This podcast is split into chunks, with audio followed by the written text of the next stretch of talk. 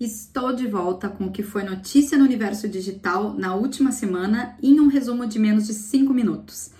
Começando por um dos momentos mais esperados do fim do ano, a retrospectiva personalizada do Spotify.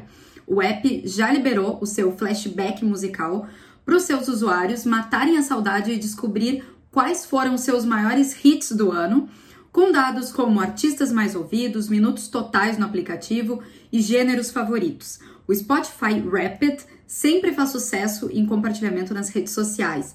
E a novidade nesse ano é que o Spotify traz a possibilidade do compartilhamento de conteúdo também no TikTok. Os cards personalizados ainda podem ser compartilhados no Snapchat, Twitter, Instagram e Facebook. Agora, YouTube. A plataforma estreou uma ferramenta experimental de pesquisa por palavras-chave com a sua comunidade de creators.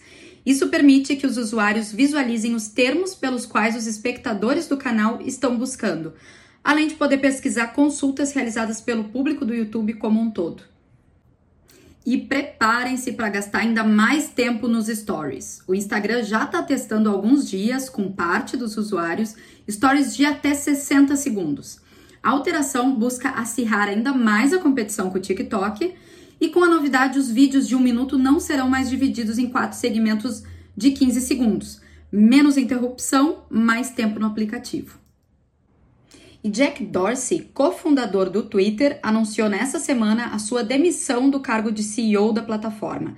Após 16 anos dentro do Twitter, ele explicou que resolveu abandonar o cargo por entender que o Twitter pode se sair melhor caso a empresa se distancie dos seus fundadores.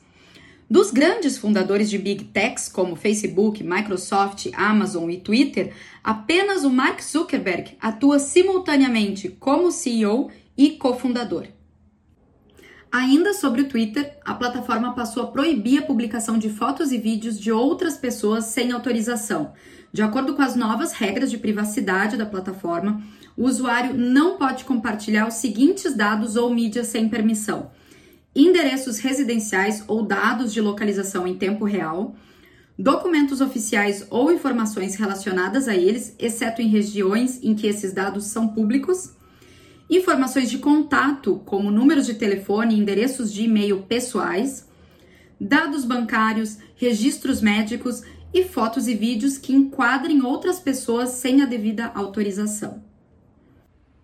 E o grupo Meta, ex-grupo Facebook, foi instruído pelo governo britânico a vender o GIF, pois o negócio estaria reduzindo a concorrência entre empresas e plataformas de mídia social e no mercado de publicidade.